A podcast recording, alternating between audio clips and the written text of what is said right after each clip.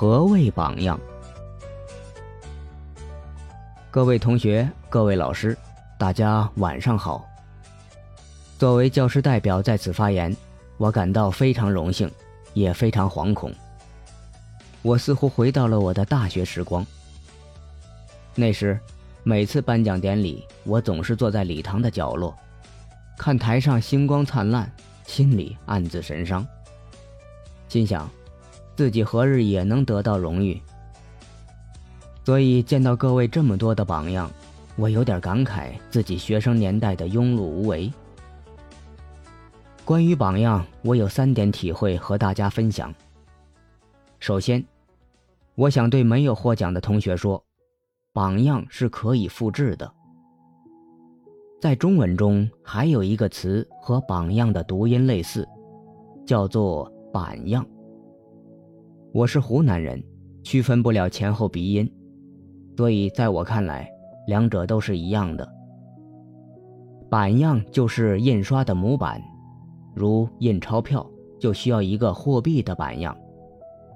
无论是作为人们效仿的榜样，还是印刷钞票的版样，它们的性质都是一样的，都具有可复制性，可以批量生产。如果一个榜样不能复制，那他只可能是天才或奇迹。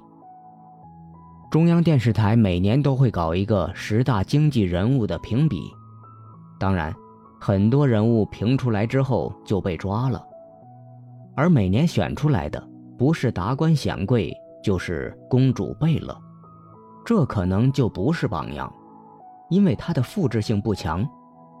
如果大家哪天可以选上，那可能就是奇迹了。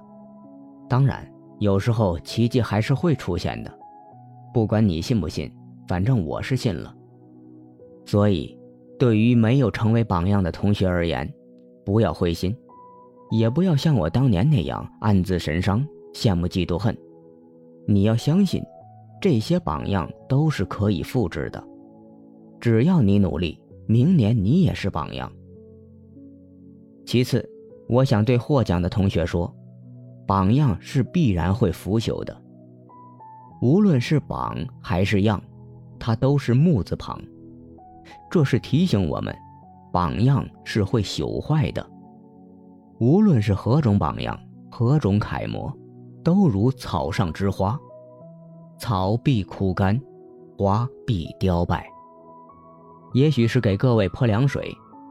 今天在颁奖晚会上，你获得了表彰，你感到非常开心，但这种幸福感不久就会消失。也许明天早上一起床，这种幸福感就没了，有的只是空虚。那么，如何让这种幸福感持续呢？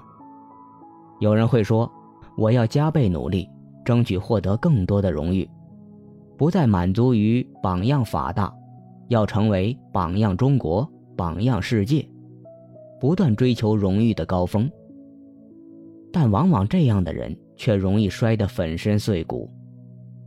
让幸福感持续的唯一方法，就是以感恩的心、谦卑的心，接受一切成功与失败。同学们获得荣誉，要感谢很多人；写出优秀的学术论文，要感谢图书馆的丰富资料。感谢食堂的饭菜没有地沟油、瘦肉精，感谢你宿舍的同学在睡觉时还忍受你敲击键盘的声音，甚至要感谢和你发生口角进而动粗的同学，他让你灵机一动想出了这样的选题：激情状态与刑事责任。但是你唯一不能感谢的就是你自己。如果你认为是你自己的才干、智慧让你获得了成功，那你注定不会幸福，因为这样的你在成功时，你会目空一切、狂妄自大；在得意中自我毁灭；在失败时，你会自怨自艾、愤怒嫉妒，甚至自寻短见。一个朋友说：“一瓶饮料，便利店里三元，饭店三十元。”一个人的价值取决于他所在的位置，我认为这是错误的。一个人的价值在于他处于高位，成为三十元的水时，他自知自己本就是便利店里三元一瓶的水。最后，我想对所有的人说：真正的榜样不在这台上，他在我们的内心，也就是我们与生俱来的道德良知。良知才是最好的榜样。法律要追求公平和正义，而良知也是公平和正义的尺度。顺从良知的呼召，做一个真实的人，无论在顺境和困境，都能彰显人性的光辉，克制人性的幽暗。一个行在光明之中的光明之子，才是真正的榜样。一个卓越的法大人，并不取决于你的知识。财富、官职，而取决于你是否坚守了良知的底线。本文是笔者二零一一年榜样法大颁奖典礼的致辞。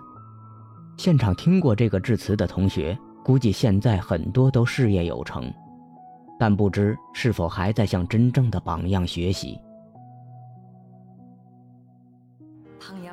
遇到困难，奋力前行。我哋一齐笑看风云。谁没有一些刻骨铭心事？谁能预计后果？谁没有一些旧恨心魔？一点点无心错。